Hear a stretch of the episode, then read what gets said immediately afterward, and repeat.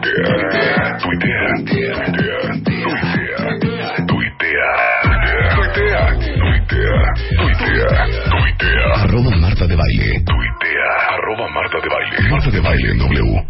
Eh, antes de nuestra siguiente invitada y el tema que tenemos el día de hoy de cómo descubrir si tu hijo está consumiendo drogas, y hoy nos acompaña la doctora Silvia Cruz Martín del Campo, que ella es investigadora del CINVESTAF, es el Centro de Investigación y Estudios Avanzados del IEPN, es especialista en el estudio de los mecanismos de acción de las sustancias que producen abuso y adicción y autora del libro Los efectos de las drogas, de sueños y pesadillas de editorial Trillas. En un momento, cómo descubrir si tu hijo está consumiendo drogas con la doctora Silvia Cruz. Silvia, ¿Cómo estás? bienvenida doctora. un tema bastante fuerte, ¿eh? Sí, ¿Cómo cómo no. descubrir si tu hijo está consumiendo drogas?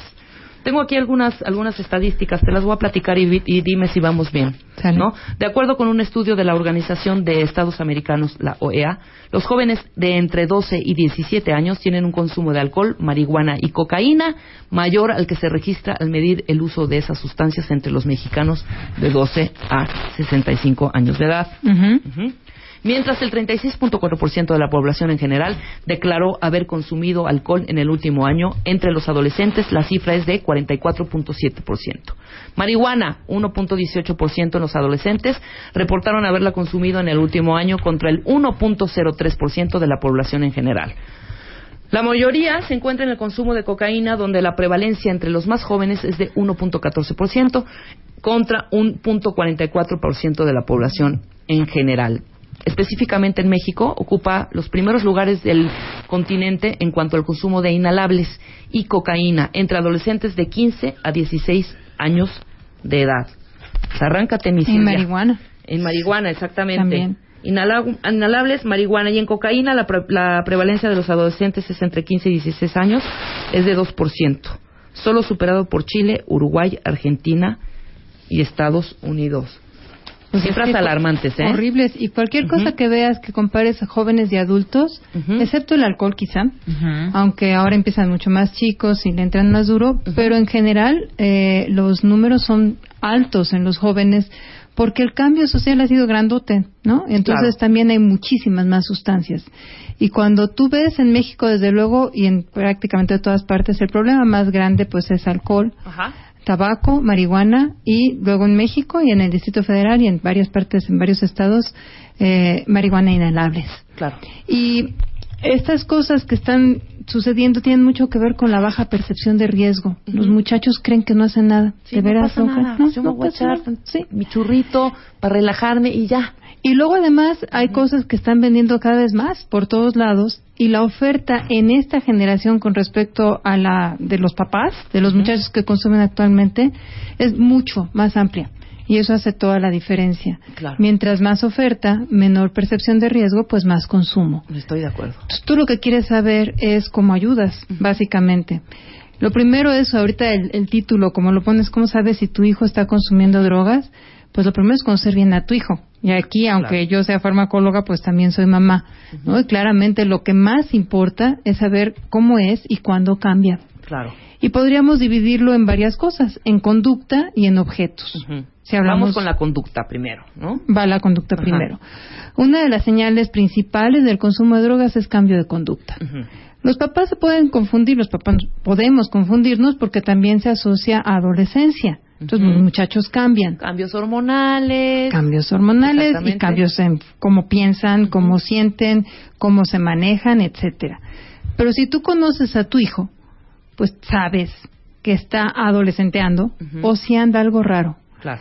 Entre las cosas que puedes ver son cambios de grupo de amigos. O sea, los muchachos que empiezan a consumir sustancias cambian. ¿Por qué? Porque se hacen par de los que consumen. Claro. Entonces, un cambio de grupo de amigos es una señal. Luego, por ejemplo, cosas como, como cambio en el, en el apetito. No hay ninguna razón para que de repente dejen de comer. Al contrario, pues están creciendo Ajá. y cualquiera que hayamos tenido adolescentes sabes que se nota. ¿no? Eh, Si son muchachos, pues más. Si dejan de comer notablemente, empiezan a fijarse mucho en su peso, que es lógico, pero no, no fuera de lo normal, no tienen hambre o tienen hambre rara, Si, si es, son conductas en la alimentación, esa es otra señal en general de alerta, pero puede estar asociada también al consumo de drogas. Y luego el bajo rendimiento escolar. Ese es uno de los más, más claros. Entonces, los muchachos se aíslan más, se comunican menos con sus padres, se comunican más con sus amigos. Si son los de siempre, bueno, vamos bien. Pero si son un grupo diferente de amigos que se ve que hacen otras cosas, cambian las actividades, cambian los horarios, todo eso son señales que nos deben poner en alerta de si qué está pasando por la cabeza de nuestros hijos. ¿Es normal o podemos asociarlo con alguna conducta, pues sobre todo de riesgos para ellos mismos, ¿no? Entonces tú puedes, no es normal que olviden cosas, por ejemplo. La amnesia asociada a eventos, ¿qué pasó? ¿Qué hiciste? Pues es que no me acuerdo. no sé. O que aparezcan quién sabe en dónde y pues ¿por qué estás allá? Ah, pues es que vine con unos amigos. La amnesia asociada a ciertos eventos tiene mucho que ver con consumo, por ejemplo, de grandes cantidades de alcohol. Claro. ¿no? Y que te dicen, es que no me acuerdo, me perdí. No, pues no tienes por qué no acordarte, nunca. Claro. Eh, coordinación motriz, cambios súbitos del estado de ánimo, es lo que provoca principalmente cambios- el consumo excesivo de alcohol, ¿no? Pues de alcohol más o menos Ajá. todos los reconocemos, porque tú sabes cómo está una persona intoxicada con alcohol. Claro. Y también puedes identificar la resaca o digamos la cruda, ¿no? Claramente. Y en esta cruda eh, hay que ver varias cosas. A veces tienen muchísima sed, están profundamente deshidratados. Pues ¿por qué?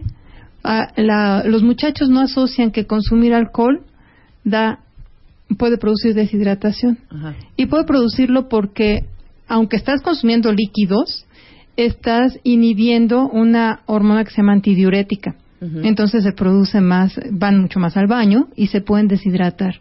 Entonces, si no se acuerdan bien qué hicieron, si traen dolor de cabeza todos los días después de que llegaron tarde la noche anterior, si siempre tienen sueño, si el fin de semana este, se les ve, pues lo que tú identificarías quizá más fácilmente en un adulto como una cruda y tienen mucha sed, pues todo eso habla de que puede haber consumido grandes cantidades de alcohol la noche anterior. Claro.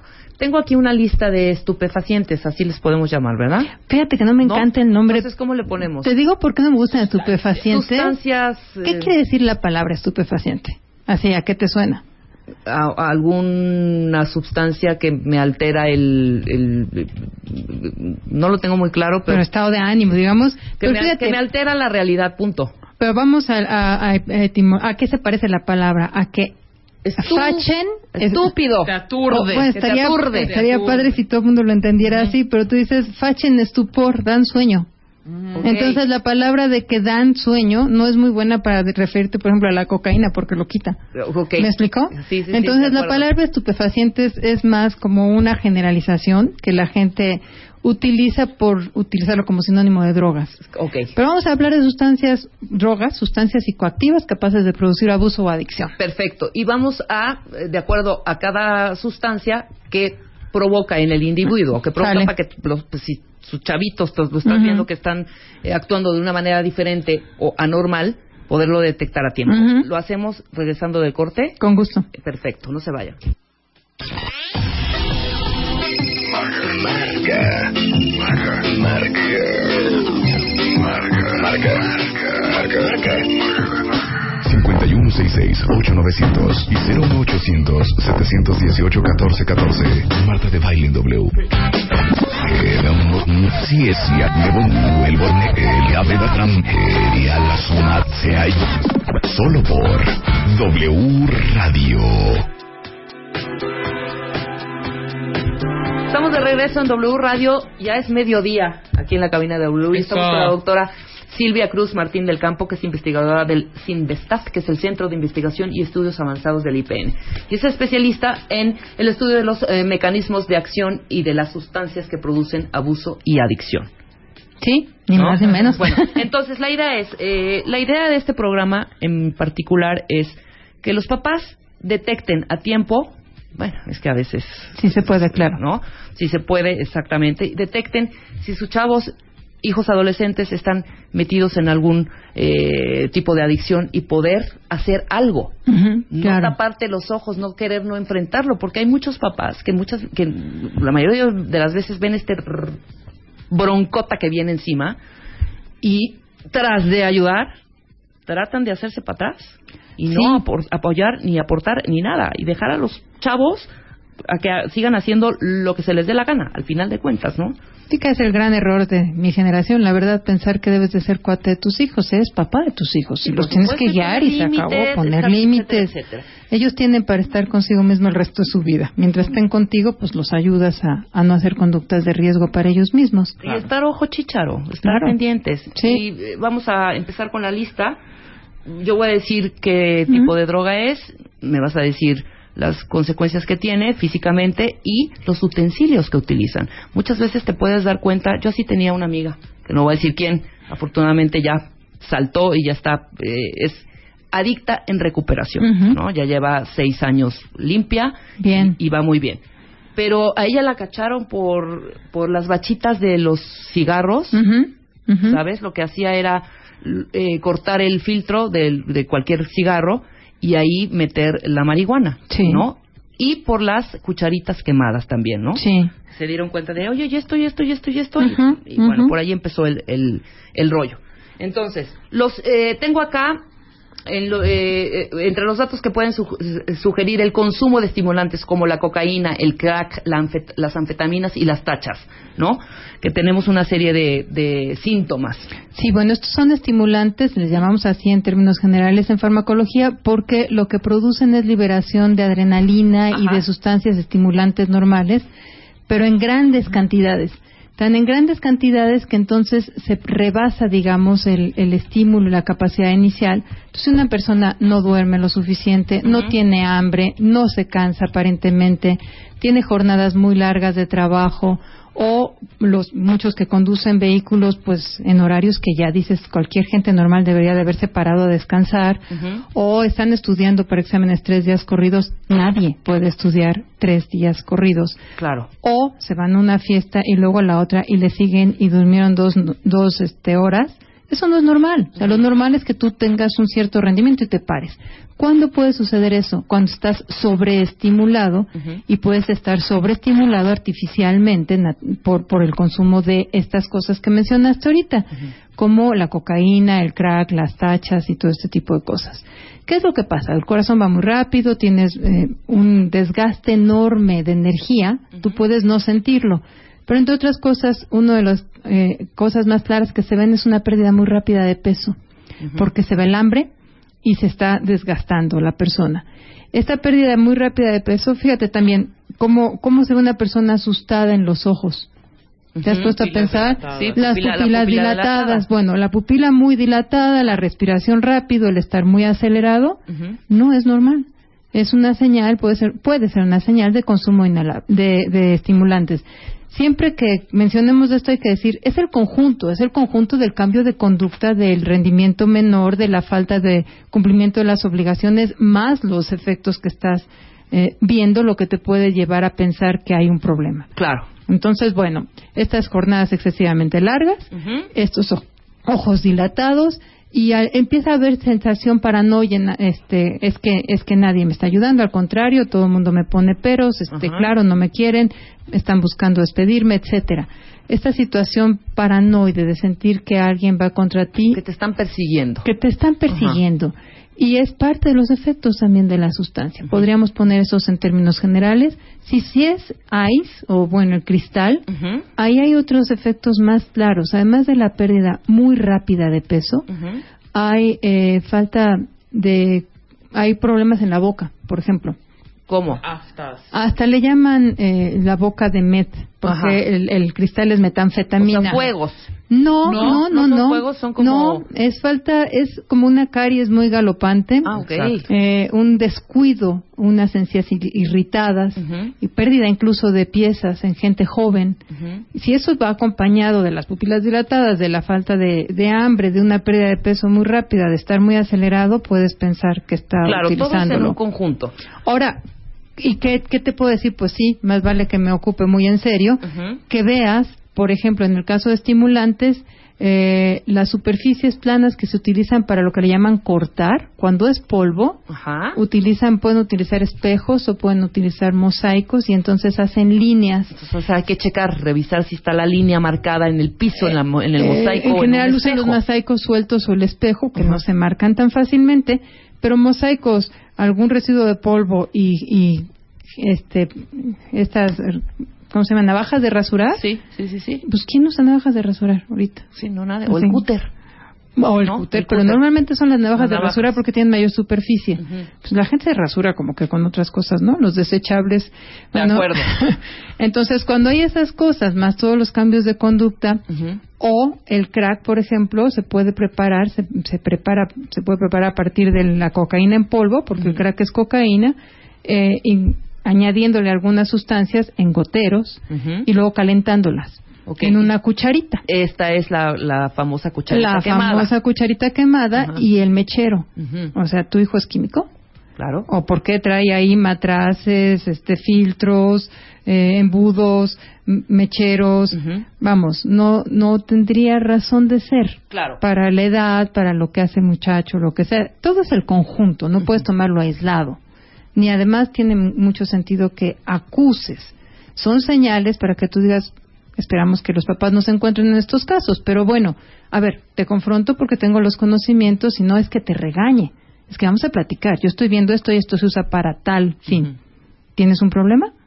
¿Me explico? Claro. Entonces, otras son las, las pipas, las pipas en las que se están consumiendo estas sustancias.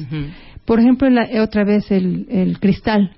¿El Eh, cristal qué es? el cristal se llama... Perdón la ignorancia, pero no sé qué es bien, cristal. perfecto. Así le llaman a la metanfetamina. Ujú. Y en general son cosas que se pueden hacer en laboratorios clandestinos. Y si queda muy pura, se ve en forma de cristalitos. A veces no queda exactamente como cristales, sino como un polvo y puede tener diferentes colores en función de qué tanto se le quitan los contaminantes. Aquí hay una paradoja. Sí es puro, pero es pura droga. Claro, ¿no? claro, es un trancazo Entonces, ahora sí. Es un trancazo. ¿Se inhala? ¿Se, se, se- Eso se vaporiza. ¿Se vaporiza? Es algo, vamos, cuando tú calientas algo pueden pasar dos cosas, que se vaporice o que se queme. Si se queme se convierte en carbón. Ok. Entonces, por ejemplo, eh, la cocaína normal, si se calienta se convierte en carbón. Pero el crack es una forma que ya le quitaste la sal de la cocaína, el clorhidrato, que cuando se calienta se vaporiza. Y si se vaporiza se puede inhalar. Ok, Inhalar, inhalable. no, fíjate No es que inhalable. no. Definimos como inhalables a lo que se hace vapor a temperatura ambiente. Ok. Entonces esto es algo que puedes calentar Claro. para convertir en, va- en vapor e inhalar. ¿Y por qué inhalar? Pues porque inhalar te da una superficie de absorción enorme en los pulmones y entonces el efecto es muy rápido. Una sustancia relativamente pura que vaya por los pulmones, pues el efecto es brutal. Sí, claro. ¿Y cómo se puede calentar? Pues se puede calentar en papel aluminio o en pipas. Las pipas generalmente son de cristal para el caso del, del- de estas el de bueno de vidrio para el cristal, caso claro, del del vidrio cristal para el cristal, del exacto. vidrio para el cristal y a veces usan focos focos Ajá. de los viejos no de los ahorradores como si fuera un matraz Sí. en donde la parte de cristal o de vidrio vamos a decir se utiliza para poner el recipiente Ujú. Perforan el metal Ajá. y por arriba es por donde lo inhalan. Se está vaporizando dentro del foco y se está inhalando. Por Entonces, eso bueno, la pipa. Cuando es pipa, pero si no, pueden usar un foco. Tampoco tiene que haber focos de esos quemados y perforados en ningún o sea, lado. no, un botecito, bueno, algo claro. que puedas calentar. Exacto. Entonces, recipientes que puedas calentar y de los que luego puedas inhalar son Claro. señales de que algo se está Ahora, preparando allí. puedes detectar que todos estos botecitos están quemados, están tirados en el bote de la basura, pero tienen, se nota que se quemaron. Se ¿no? nota que se quemaron Entonces, o tienen un detectar. doblez y un hoyito o tienen restos de ceniza o lo que sea. Todas estas cosas eh, no tendrían por qué estar. Claro. Cuando hay una disque colección de pipas, ¿de dónde el interés? Porque estos, estas pipas pueden ser de cerámica, de cristal y en general es lo que le llaman la parafernalia. Pues hay alguien que le interesa vender y hace diferentes diseños con estrategias de, de mercadeo. Claro. Los inhalables. Los inhalables. Ahora sí que son inhalables. Los que se vuelven vapor a temperatura ambiente. Pintura. Pegamento. ¿Qué más? Pues básicamente tiner, ¿no? Tiner, el tiner claro. que se utiliza mucho en las monas y en estas cosas. Y hay, sí hay pinturas que, que hay personas que utilizan y otros productos, porque no les importa el producto en sí, sino el gas que se utiliza como propulsor. Ajá. Entonces, lo que puede tener el efecto psicoactivo, aquí hay una cuestión casi de sentido común, pero cuando hablamos de drogas el sentido común no es tan común, que es que cualquier cosa que no sea oxígeno te produce baja oxigenación, obviamente, ¿no? Entonces, esta hipoxia de por sí ya produce cambios en cómo te sientes y en la percepción. Ajá. Los inhalables se inhalan y tienes menos oxigenación Ajá. y se te mezclan dos efectos. El efecto de la sustancia en sí y el efecto, el efecto de la baja oxigenación. Claro. Entonces empiezas como a ver cosas. Ahora, ¿mi piel cambia? La piel ¿El con- color? ¿El color de piel? Mira, más que cambiar el color de piel, Ajá. los, las cosas que tienen disolventes disuelven grasas. Ajá. Para eso se usan comercialmente y entonces también disuelven las grasas de la, de la piel. Ajá. O sea, hay gran resequedad en las personas que lo utilizan en manos, alrededor de la boca, alrededor de la nariz. Está irritado porque te estás poniendo algo que está, pues, atacando, digamos, la capa de, de grasas, ¿no? Ok. Y manchas de pintura, etcétera. Otra cosa que apenas, que, que muchos padres podrían no estar muy atentos es el desgaste excesivo, por ejemplo, de mangas en suéteres escolares, porque desafortunadamente consumen, están utilizando o inhalando en algunas escuelas. Entonces, en vez de llevar una mona, un trapo mojado o un pedazo de papel. De estopa o de- de- Bueno, sí. de estopa ni te creas, o sea, de papel Mojan la manga absorbente. del suéter. Mojan la manga del Y ahí suéter. están. Y entonces, pues Claro. están como concentraditos Hijo, y man. pueden estar inhalando. Ahora, la verdad es que si estamos atentos, pues ¿cómo no va a oler? Sí, claro. El tolueno huele cañón. perdón. El tolueno huele a 10 partes por millón, Sí, sí, y, sí. o sea, a nada. Y si, si hay olor a tiner, no tendría por qué haber, no tienen por qué estar utilizando esas cosas. Y encima las manchas, la- las mangas están muy más, muy gastadas, pues porque está gastado Claro, esto. ahí hay un y eso va también para los maestros, ¿no? Exactamente. Siguiente, marihuana y drogas sintéticas con efectos similares, ¿no? Ajá. Es que hay muchas ahora, ¿sí? Hay, hay muchas sustancias yo- que, que se ¿estas vencen. drogas sintéticas con efectos similares a la marihuana? Es que son, son cannabinoides sintéticos. ¿Y cuáles le ponen nombres, le ponen nombres es- para que creas que no, y algunos pues les llaman inciensos herbales, Santo otros les Dios. llaman mezclas herbales, y son sustancias que tienen pueden tener hierbas comunes y corrientes, hierbas, digamos, de las que yo les digo que a veces parece una, una receta de ensalada, ¿no? Sí. Porque dice así como tomillo mejorana, ¿no? Ajá, sí, cosas sí, ajá. que pueden ser especias, pero que lo que ha sucedido, este es un fenómeno muy interesante y tremendo. En la búsqueda de sustancias que puedan tener los efectos deseables sin los indeseables de varios compuestos, se sintetizan nuevos. Y estos se prueban en laboratorio y algunos dices, no, este salió peor Claro. y lo desechas. Y estás buscando cosas, por decirte, me voy a regresar a otro tema, pero por decirte del opio, pues salieron muy buenos analgésicos que son menos adictivos que la morfina o Sí. la heroína. La Sí. morfina y la heroína también son analgésicos, pero buscas unos que tengan el efecto deseable sin los indeseables que no produzcan adicción. Claro. Bueno, eso pasa con muchas sustancias, no nada más pasó con el opio y con la morfina. Con los cannabinoides, tú sabes que pueden ser antiinflamatorios, ¿no? Exacto. Bueno, entonces se busca un compuesto que tenga los efectos deseables y los indeseables. Se les ponen nombres en clave, porque es quien los sintetizó o lo que sea, y esos se prueban. Algunos salen mejor y se sigue la investigación científica como Dios manda, buscando que no tengan efectos adversos, y otros se desechan. Claro. Esos que se han desechado, muchos que se han des- desechado se redescubren en el mercado negro. Se desecharon por peligrosos y por adictivos. Claro. Ajá. Bueno, esos compuestos los hacen, los ponen en sustancias, eh, en agua, por ejemplo, o en alguna sustancia líquida, y con eso esparcen las mezclas herbales que se venden como drogas. Ya. Entonces son hierbas rociadas con cannabinoides sintéticos Exacto. que cuando menos tienen el mismo, o bueno, generalmente son más potentes y más adictivos que la marihuana. Claro, tienen los efectos similares, más potentes y Así mucho es. más adictivos. Y los, los venden con nombres pues sugestivos de que, de que no hacen nada, aunque la gente sabe, porque son mercados en donde se pasa la voz y eso se venden en unas como bolsitas, como si fueran de té, en sobrecitos individuales, y dicen que tienen especies. Fíjate aquí la parte tremenda, dicen que son legales. Wow. Y lo que pasa es que no están identificados de manera suficientemente claras como para que estén enlistados como sustancias ilegales. ¿Me explico? Sí, sí, Porque sí. fueron de desecho. Entonces no es que sean legales, nadie los aprobó. Claro. Solo están en un vacío legal. Exacto. Es muy diferente. Pero se comercializan con un letrero que dice 100% legales Ujú. Y luego para evadir controles le ponen no son para consumo humano. Ok. Ok. Entonces, eh, sobrecitos, nada más están en inglés, que digan no son para consumo er- eh, humano, que estén llenos de hierbitas y que digan 100% legales, que no se vendan fácilmente y que llegaron por correo de alguna dirección de Internet, esos son señales de que están consumiendo sustancias que ni los propios muchachos entienden que son lo que se dañinas. están metiendo, claro, claro, claro. Que son dañinas.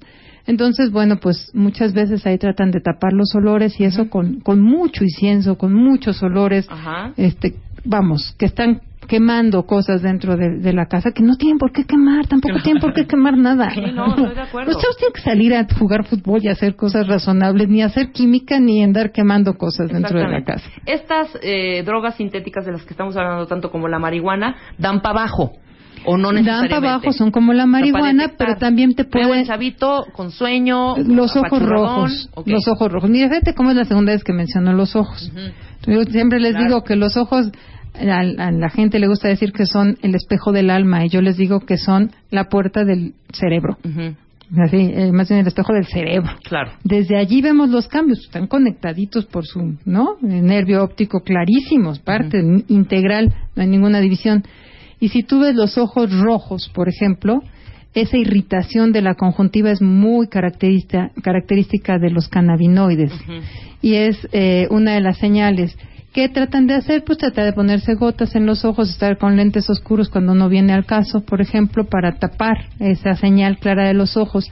Y conductualmente lo que sucede básicamente, que es como si fuera marihuana, eh, puede tener mm, mala memoria, claramente mala memoria y esta dificultad en, en distinguir distancias y tiempos. Ajá, claro. Ahora, a diferencia del crack, la cocaína, las anfetaminas y las tachas de las que hablábamos, aquí sí te da el monchis, te da hambre. Te da muchísima hambre. Y es hambre con antojos específicas, dulces y Claro. cosas por el estilo. Entonces, por eso te decía también, los cambios en peso y los cambios, Cambios en en, en alimentación. alimentación siempre son señales que hay que tener cuidado. Perfecto. De la heroína y otras drogas. De la heroína y otras drogas, otra vez vamos a los ojos. Uno de los datos más claros es a lo que le llamamos pupilas en puntas de alfiler. Ajá. Y esto es, es- así como hablábamos de la dilatación en los estimulantes, cuando están las pupilas muy dilatadas, aquí es al revés. Y están tan cerraditas que se ven como en puntas de alfiler. Ok. Esa es una de las más claras. Desde luego este, están aletargados, están eh, pues como, como, como si hubieran tomado heroína. En general la heroína es, es y normalmente le ve administraciones intravenosa. Entonces ahí lo que hay que, lo que puedes asociar de parafernalia son agujas, eh, pues todo lo relacionado con una inyección No, y las, para y hacerse los pinchadas en las los pinchadas brazos. y los torniquetes. Ujú. Entonces, si están por ahí cosas sueltas junto con algún algodoncito que, que pueda eh, in- sugerir que hubo inyecciones, pues hay que estar al pendiente. Agujas, jeringas, algodones, eh, etcétera. Ahora, ojo, porque yo he sabido que para que no les cachen en las partes comunes, como son Como los, los brazos. se inyectan hasta en el ojo. Pues mira, mm, si sucede debe ser Ajá. profunda, muy poco normal. La gente, la gente que consume drogas sigue siendo personas como tú y como yo que no les gusta ni siquiera inyectarse. Hay gente que le tiene miedo a las inyecciones y consume heroína. Exacto. Fíjate nada más que Sí, tremendo. Pero sí, desde luego tratan que sean lugares menos visibles. Claro, Lucy No Romero ya está aquí con nosotros en la mesa. ¿Querías comentar algo? Sí, eh, bueno, estoy muy impactada y muy interesada porque estoy totalmente solidaria con este con este trabajo de difusión de lo pernicioso de todas estas sustancias porque ha venido una modita, doctora, en la cual no pasa nada, no pasa nada, sé buena onda, agarra la onda. Y específicamente quiero preguntarle respecto a mm, la entrada que se está dando de una manera un poquito más generalizada de la ayahuasca y cuáles son ¡Ay! sus efectos. Sí, Ujú. Esa ¿verdad? ayahuasca que está ahorita en todos, vamos a hacer un ritual y vámonos a un retiro y les dan la ayahuasca. Y, y- no, y- no, y es- sobre todo, em, no hay conocimiento ni difusión, y se lo digo con toda la, la honestidad de mi ignorancia y de mi ingenuidad, no sé qué tan adictiva es. Sí.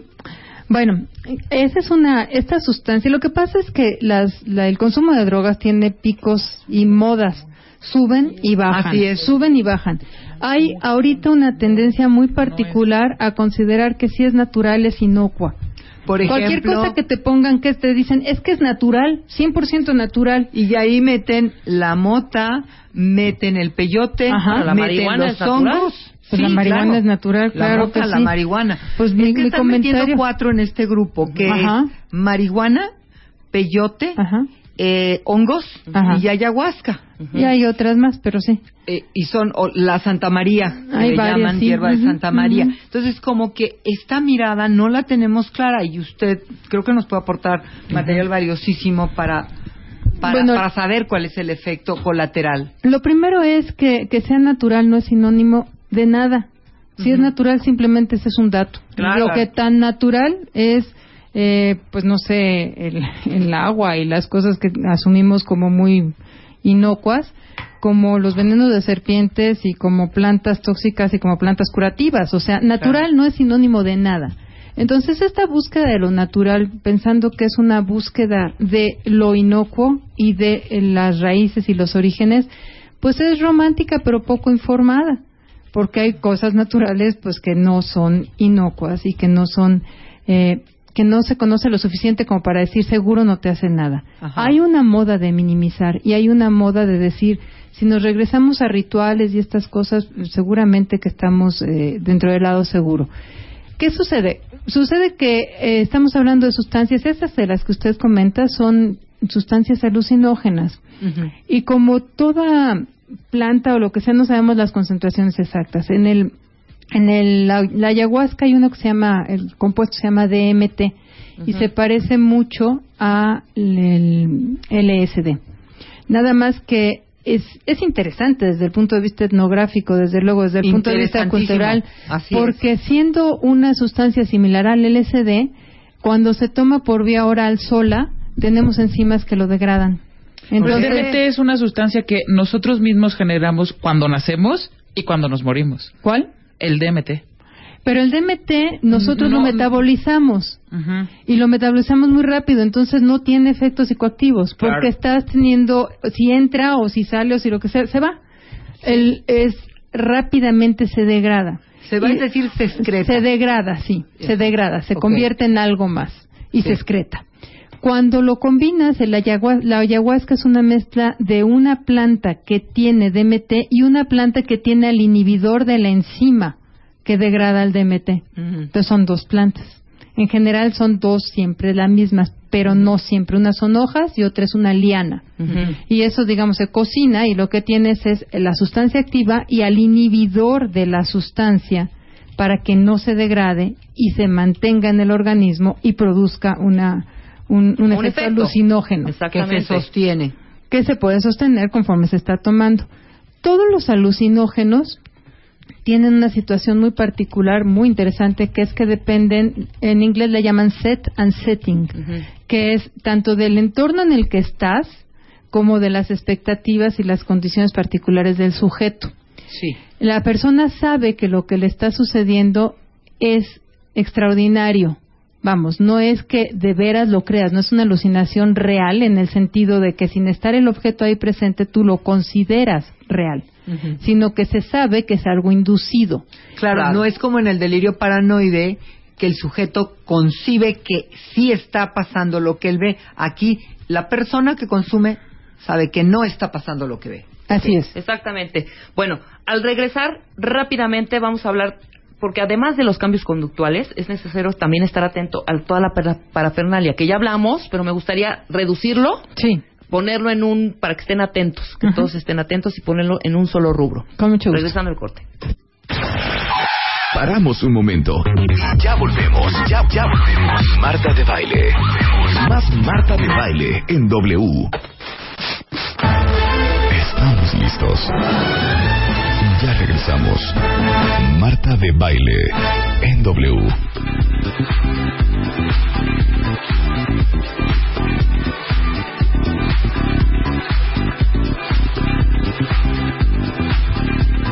regreso en W Radio, son 12.37 de la tarde y se ha armado aquí, pero de verdad. En grande.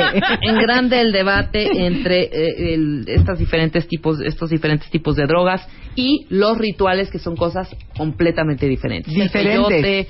Eh, la mesa, su lugar, su supuesto, origen y su tradición etcétera, milenaria. etcétera. Completamente diferentes, ¿eh? Esa es una de las cosas. Ajá. Al margen de las, difer- las diferencias que te da a producir los, los alucinógenos son perceptuales y cuando hay un contexto cultural, milenario, interesante, de comunidad, etcétera, puede tener algunos efectos totalmente diferentes de una persona que lo que quiere ahí es supuestamente encontrar el paraíso, encontrar las diferencias este, cósmicas sin nada de lo, de lo que lo rodea. O sea, vivir quizá la experiencia sin convertirte en adicto. Es otra. Es no, otra- pero es otra bueno, es, que ahí. depende las motivaciones por Claro. las que se consuman, la cantidad que se consuma, el entorno, las condiciones del sujeto, el conocimiento, la guía, etcétera. Entonces, no es una cuestión que puedas decir, ah, es que es natural y es milenario. No. lo que está sucediendo ahorita son una moda de considerar que no tiene ningún efecto o es un efecto interesante, no se ven las posibilidades de que los efectos sean eh, también terroríficos que pueden darse y que además precisamente como se consumió una sustancia que inhibe el metabolismo, esa sustancia va a durar un buen rato en el organismo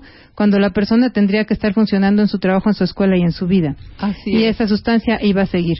Pero bueno, los sinógenos es todo otro tema que yo creo que mm, podemos dejar Podemos de dejarlo lado. claro, por supuesto. Vamos ¿No? a hacer un Pero bueno, programa también- completito sobre los alucinógenos. También si a las personas les da de repente porque se van a ir a lugares donde sabes que está este consumo o lo que sea, hay que tenerlo en cuenta, ¿no? Dentro como padres Mucho tú lo cuidado, que quieres Mucho cuidado en quién es el guía, qué autenticidad es, que la sustancia sea pura. O sea, son cosas que tienen que mirarse con una mirada y con un respeto altamente trascendente. No es modita de que alguien de repente en México hace grupitos todos los fines de semana y entonces ahora vamos a darle ya sea al peyotito o a la ayahuasca. Por favor, no hagan esas cosas porque pueden estarse metiendo en circunstancias y en situaciones que después les cueste trabajo salir adelante. Y después vamos a hablar un poquito más al respecto. Sí, por eso está Lucy aquí Romero, le invitamos. Lucy aquí Romero, dije. que vamos a hablar ahorita en dos minutitos más acerca de En Busca del Paraíso Artificial. Claro. Que viene al caso con lo que estamos hablando un poco. ¿no? ¿Con qué quieres que cerremos entonces? Cerramos básicamente con eh, toda esta para- parafernalia para que, evidentemente, eh, los papás reconozcan estas señales e identifiquen un posible consumo de drogas, que es el primer paso de atención, ¿no? Ya mencionamos algunas. Básicamente, insisto, no puede ser nada más un objeto. Es los cambios en conductas, los, las, las eh, al- alteraciones en rendimiento escolar, en todas estas cuestiones de relaciones personales. Pero hablamos, por ejemplo, de morteros, lugares, cosas para moler sustancias, cosas para quemar sustancias, cucharitas, eh, las navajas. Pipas, las, las pipas de agua, estas pipas de agua que se están utilizando tanto para fumar tabaco, los arguiles, Los ¿no? arguiles famosos. o jucas, o digo, tienen muchos, Muchos nombres. nombres.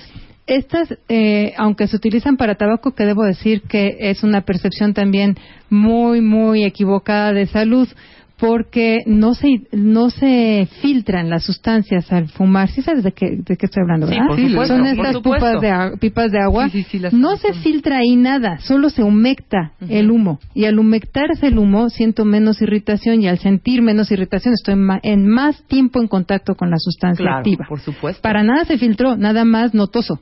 Exacto. ¿Sí?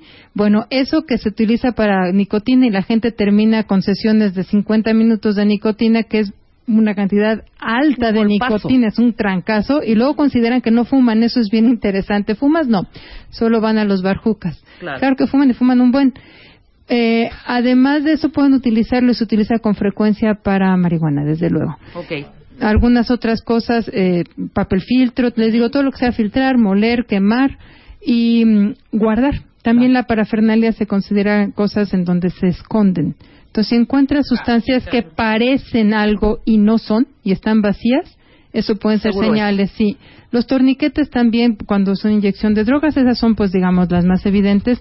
Pueden ser, por ejemplo, muchas agujetas sueltas o cosas sueltas que no tienen por qué estar. Claro. Pero eso solo por sí mismo puede ser una casualidad. Lo que importa es el cambio en conducta, en la baja de rendimiento escolar o en el trabajo, cualquier separación extrema de la familia, cambio de grupos de amigos, cambio de hábitos, estar llegando tarde, aguas también con las mezclas de sustancias y esta percepción de estar cambiando la vida de manera instantánea, el no saber esperar, lo que le llamamos nosotros esperar por la recompensa Claro. que es algo que se ha perdido muchísimo.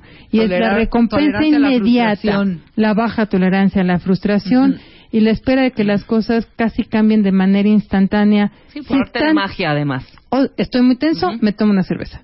No, justo cuando estás muy tenso, no te tomes una cerveza. Claro. O me tengo que despertar bien el Red Bull. ¡Ey! O me tengo que despertar bien el Red cansa y Bull. tiene sueño y hay que dormir. Ni más ni menos. De hecho, el Red Bull ha venido a traer una complicación. Bueno, yo no digo marcas, ¿verdad? no. En general, las bebidas energizantes, lo que está sucediendo es que las mezclan con cosas que producen sueño, como el alcohol.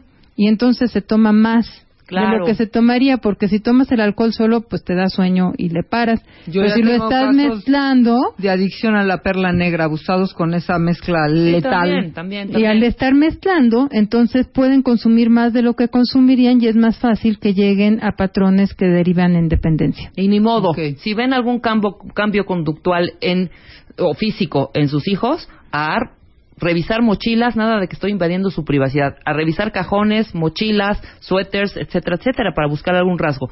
El primer paso es ese, reconocer que está sucediendo algo. Y el segundo, hablar con tus hijos. Sí, cada Totalmente. padre tiene sus estrategias, su forma Claro. de comunicarse con sus hijos. Lo que sí yo no sugeriría nada más irte sobre el regaño, ¿no? Estéril, no sirve para nada. La cosa es, a ver, tengo esta, estas características para pensar que tenemos un problema. Tenemos un problema en esta casa. Vamos a ver qué hacemos. Necesito platicar contigo y necesitamos buscar salidas. No es una moda pasajera, puede ser algo que cambie tu vida y porque te quiero mucho tenemos que platicar de eso y tenemos que resolverlo. Claro, doctora Silvia, muchísimas gracias. Al Tenemos contrario. pendiente ese programa que va a ser un programazo y te vienes, Lucy, también. Pero por supuesto. para hablar el de, el, el de alucinógenos. Aquí Diana, según se ve también. Eh, doy aquí una, tienes aquí una página, ¿verdad? A tu mail, cruz arroba sinvestat, ahorita tuiteamos, punto mx. Sí, eh, y además, bueno, yo trato de que siempre piensen que la adicción es un problema tratable. La- hay cantidad de personas alrededor de nosotros que nos están demostrando día a día que se recuperan, que son personas que ayudan además a otros a recuperarse. Si hay problemas de adicción, recuerden que está la página también de www.mejorenfamilia.org, en donde se está buscando derivar a las personas que tienen problemas de adicción hacia personas que les den tratamiento. Muchísimas gracias, Silvia. Te gracias a agradecemos enormemente este espacio y que nos hayas venido a dar un poco de paz. Tuitea, tuitea, tuitea, tuitea, tuitea, tuitea, tuitea, tuitea, tuitea, tuitea. Arroba Marta de Baile. Tuitea. Arroba Marta de Baile. Marta de Baile en W.